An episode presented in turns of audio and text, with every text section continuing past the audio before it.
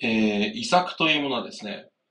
狙って遺作を作ったのか、それともですね、結果的に遺作となってしまったのか。それはですね、なかなか、えー、アーティストによって、またその運命によってですね、違うところではありますけれども、えー、この人の遺作はですね、何になるのかというのは気になるところですよね。で、最近公開されたこの映画についてお話ししたいなと思います。えー、今回はですね、MC がそのこれっていうね、君たちはどう生きるかっていいよねという回でございます。えっとですね、今なんかあの、ちょっと私があの、用事があってね、出先におりまして、なんでこの、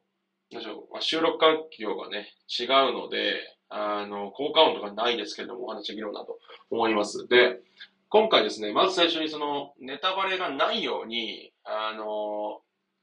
ですね、皆さんその、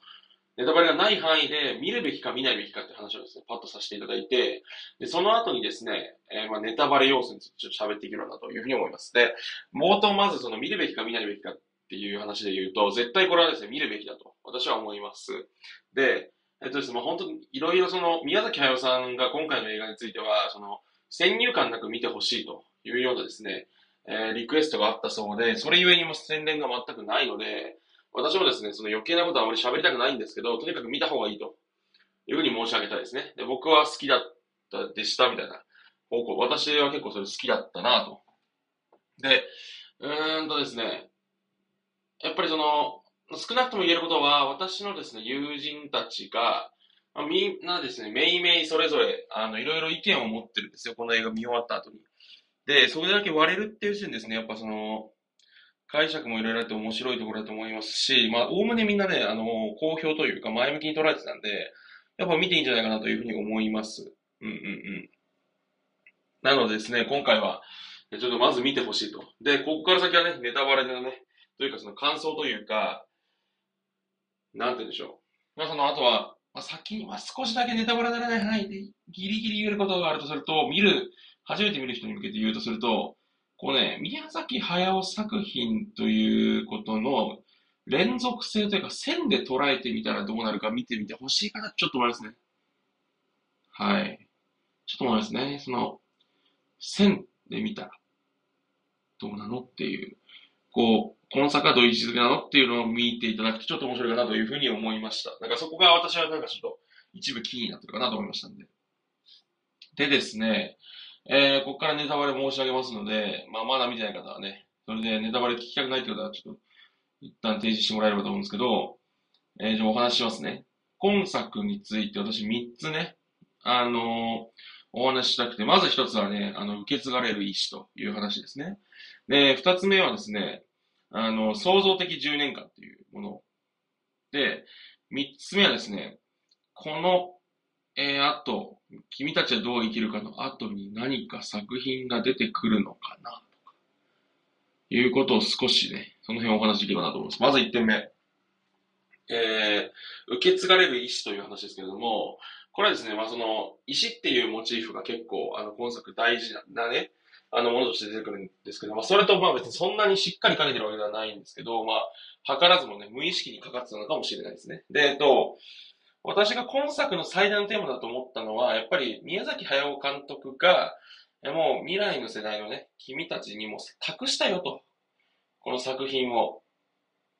もう任したよと。というかですね、作品をというか、その、クリエイターというかですね、日本のそういう、なんかその、なんでしょう、エンタメ業界みたいなのを任したよというふうに言ってるんだろうなというふうに思ったんですよ、率直に。で、それはいくつか話があって、まあ一番大きいところだと、その、なんちょ、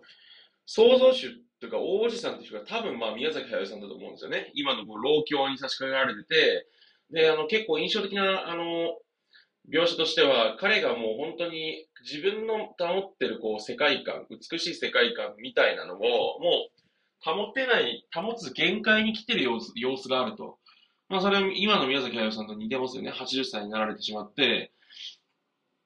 で、その人がですね、後継者を探してるっていう話になるんですよね。で、その後継者を主人公に求めるんですけど、それがですね、あの、なんでしょう、こう、なんか、こう、カンカンとね、あの、なんか、鉛筆で石叩いてみたりとかして、その、受け継げる受け継げないみたいな話があるときに、あの、で、まあ、そういう形で崩れかかってる世界みたいなのがあるときに、その、まあ、結局崩壊してしまうんですよね。なんですけど、崩壊したときにこうなんか、最後こう、現実に帰ってくるじゃないですか、主人公が。で、なんか石持ってますよね。で、あれがその、なんていうんですかね、その、青崎が言うのは、いや、これ、この石、お前、素人は良くないね、と。で、まあ、この石もそ、この石を渡されたところで多分数年したら、まあ、記憶がなくなっちまうだろうけど、まあ、石は石で、お前の記憶が残るだろうよ、みたいなことを言ってくれるんですよ。で、それがですね、その、石っていうモチーフは、その、あの世界をですね、あの、こう、形作っているための重要な構成要素というか、世界観の調和を保つためのものじゃないですか。で、それが、えっと、を、うんと、まあ、完璧には継承できないけれども、まあ、宮崎駿さんなりにちょっとでもいいから持ち帰ってくれたら嬉しいなと。で、それで、その、自分と全く同じようなアニメーションとか、ひいてはもっと広い意味での、こう、アーティスティックなね、作品みたいなものは、その、受け継げないかもしれないけど、一部でも引き継がれたら嬉しいなっていう意思に感じたんですよ。で、プラスして、その、大叔父さんの喋るセリフだ、彼が喋るセリフだけ意味がよ明瞭に読み取りやすいんですよね。それこそいきなり王子さんが出てきたときに、えっ、ー、と、なんですね、この世界は君の努力次第でもっと穏やかなものとか美しいものにすることができる。と。で君は石を一つだけ足すことができるんだ。みたいな話が出てくるのが、こうまさしくなんですよね。この、まあ、宮崎駿さんが、俺が死んでしまった後の世界も、は、お前たちが引っ張っていくんだぞと。で、お前たちのやり方次第でもっといい世界になったりするんだから頼んだぞっていうようなことをもう直接的にそのセリフから始まって、で、自分のこのアニメーションの世界は崩壊してしまうけど、えー、君らがこの石をね、少しでも持ち帰ってくれて自分なりの世界を作ってくれたらいいみたいな風に受け取ったので、私はなんか遺作というかですね、本当にもう、まあ、今作以降に作品って作るのかなと私は個人的には思ったんですよ。うん。で、あの、例えばそれこそ、あいみょんとか米津玄師とかね、起用してるのも、その、やっぱり、子供に向けてね、意識して作ってる作品っていうのもあるでしょうけど、やっぱ、あいみょんとか米津玄師とかも、うん、宮崎駿さんなりに、そのわざと呼んだのかなと、音楽業界の人とか、俳優さんとか、そういう自分が託すべき人たちで、しかも、エンドクレジットでね、あの、スタジオカラー、あの、安野さんのスタジオカラーとか、押し、今頃先生のね、IG プロダクションとか、そういうところもどんどん入ってたんで、後輩のクリエイターにもつなげていくし、歌手みたいな人たちにもつなげていくしと。なんで、とにかく後世に残すとこを意識してたんじゃないかなと私は思いました。なんで私はすごい感動したんですよね。本当に。あのなんていうか、受け取った、バトンをね、受け取った気持ちになったというか、なんかいろいろ頑張ろうかなというふうに思わされるきっかけになったわけですね。で、二つ目がですね、創造的10年間って話をしたくって、ですね、なんかその、私がその友達とね、最近会って、なんか飲んだ時に話になったんですけど、えっと、宮崎駿さんって創造的10年間っていう言葉を使われてるんですよね。飛行機雲の中で。で、その10年間を必死に生きろとおっしゃってると。で、えっと、まあ、その創造的10年間っていうのが本当に、その、宮崎駿さんが生きた実感で言ってる言葉がっていうのはまあ怪しいですけど、私はまあ、その、風立ちぬっていう作品自体もかなり遺作風のね、俺の魂を継いでいきみたいな、本当に好きなことに取り組んだみたいな作品に見えたんですけど、プラス、なんでその時点でもうこう言いたいことの一つとして大きいテーマとしてあったんだろうなと思うんですが、そのね、あの、創造的10年間というのは宮崎駿さんにとっては私はね、思うのは、あの、もののけ姫と千と千尋を作ってる頃がやっぱ宮崎駿さんの中でも、自分の中で相当ね、あの、クリエイティブというか、イマジネーションが爆発してたんじゃないかなと勝手に邪推するんですよ。ってのも、えっと、これはその、まあ、君たちはどう生きるかっていう映画のですね、少しこう批判めいたところになるんですけど、あの、君たちはどう生きるかは、私の中ではね、その、こう、名シーンの切れ味とかイマジネーションの爆発力みたいなやっぱ全盛期で落ちたんじゃないかなと私は思ってるんですよ。こうね、いや、もちろん宮崎駿さん風の、こう、おどろおどろしくね、虫がバーッとせり上がってくるところとか、あと、冒頭の火事のシーンとかもむちゃくちゃ美しいですから、新しい、なんか、まあ、今までらしくもやってるし、美しいシーン多いとは思うんですが、でもやっぱね、そのね、もののけ姫とか千と千尋ってもう、あの、イマジネーションの爆発力が私とんでもないと思ってるんですよ。で、やっぱ宮崎駿さんの最大の特徴はね、私はそこにあると、私は勝手に思ってるんですよ。その、まあ、いろんな解釈があっていいと思うんですよ。そのなんか、あの、ストーリーの多層性とか、あとはこう、作り込みのものすごい強いこだわりによって、一回見るだけじゃなくて何回見ても楽しめるみたいなことも、まあその、なんですね、あると思うんですけど、私はそのイマジネーションの爆発力が宮崎駿さんのやっぱ一番こう強みなんだろうなと思ってる中で、えっ、ー、と、まあ、風立ちぬとか、えー、君たちはどう生きるかっていうのは結構ですね、その辺の爆発力が落ちてると見えるんですよ、私の中では。でも、そ、それが言いたかったわけじゃ、その批判がし、批判というかそのなんですかね、だからずっとこう落ちてるんじゃないのってことが主張したかったわけではなくて、でもだからこそ、この女、宮崎駿さんが一番こう、自分の言いたいこと、伝えたいこと、残したいもの、受け継ぎたいことっていうことに向かっていっている様とか、あとはイマジネーションの爆発力みたいなものは、欠けてしまってるけれども、その分ですね、あの、なんでしょう、テクニックで勝負してるというか、自分が培ってきた経験、技法ってものを、こうなんで自分の中にこうある財産を少しずつこう削り出すように使っていって、で、作り上げてるって感覚があるんですよ、作品を。で、その、そういう、なんですかね、こう、ある種の技巧的にこう作品を生み出しているからこその、なんですかね、こう、メッセージの伝わりやすさとか、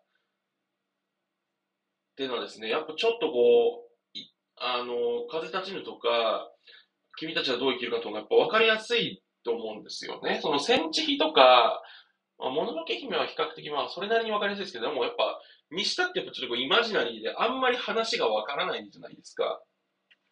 でも、その、なんか話の筋が追いづらいみたいなところを、うん、乗り越えていって、で、結果としてもっとこう、ソリッドというか、コンパクトというか、うんやっぱり伝わりやすいというかね、あの、感じもするし、あとはその、そぎ落とされて無駄がない分、なんかこう、色気がある感じがするんですよね、作品としてすごい。なんて言うんでしょう、なんかね、その、なんですかね、その、うん、やっぱその、伝えたいことの切実さみたいな、切実さ部分みたいな部分で、やっぱ、色気を感じてしまうんで、その辺がやっぱすごいいいですよね。あの、君たちはどう生きるかとか、風立ちぬっていうのは。なんでその創造的10年間っていうのを、多分超えた実感のある宮崎さんが、もう遺作になると、引退しなきゃいけないと思いながらも、えー、でも、でも伝えたいことがあるから作っているっていう意味で、えー、なんでしょう、そのテーマ性とか、あとはその、なんですかね、あの、こう、雑味が少ない分、こう、よりなんか計算されて、なんですね、伝えたい感情が伝わってくる感じがして、そのソリッドさが返っていいな、というふうに思ってますね。で、えっと、最後にですね、あの、そのちょっとだけその思うのは、じゃあ今作が遺作なのかってことなんですよ。で、私はですね、これはね、本当にあの、宮崎駿さんの、まあ、体調次第というか、ね、と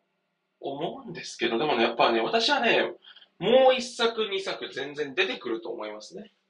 まあ、なんでかっていうと、いや、本当に君たちはどう生きるかって遺作に相応しいですね。その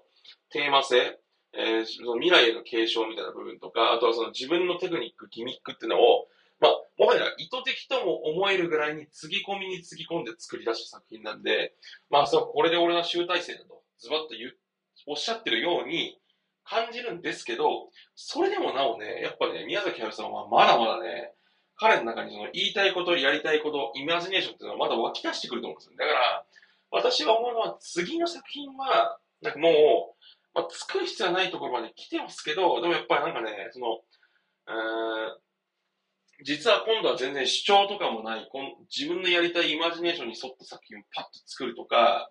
また違ったテーマ性をこう生み出してきて作り出すとか、そういうことはね、やってくれるんじゃないかなと思うんですよね。はい。なのでですね、まあ、その将来の作品に期待したいなというふうに思います。で最後に加えて言うとね、あの、登場人物が結構私なりに、この人たちってこういうことなのかなと思ったところとかはね、あの、例えば、アオサギって私高畑勲さんなんじゃないかなと思ったりとか、っていうのもなんか、やっぱその高畑勲さんの生前の、その、インタビューの映像なんか見たりと表情の雰囲気とかもすごいさ、アオサギは似てる感じもしますし、その、自分っていうですね、こう、創造主の立場からしても、主人公の、その真人からしても、二人ともですね、すごい、あの、からして、なんかこう、つかず離れずの距離感で自分に協力してくれる。で、なんかちょっとこう、なんですかね、自分とは違う、こう、なんですかね、センスというか感覚を持ちながらも、最終的には同じ目標に向かってってくれる、こう、のらりくらりした友人みたいな立場って、やっぱりその、うん、宮崎駿さんと高本勲さんみたいな近いのかなとか、あとはその、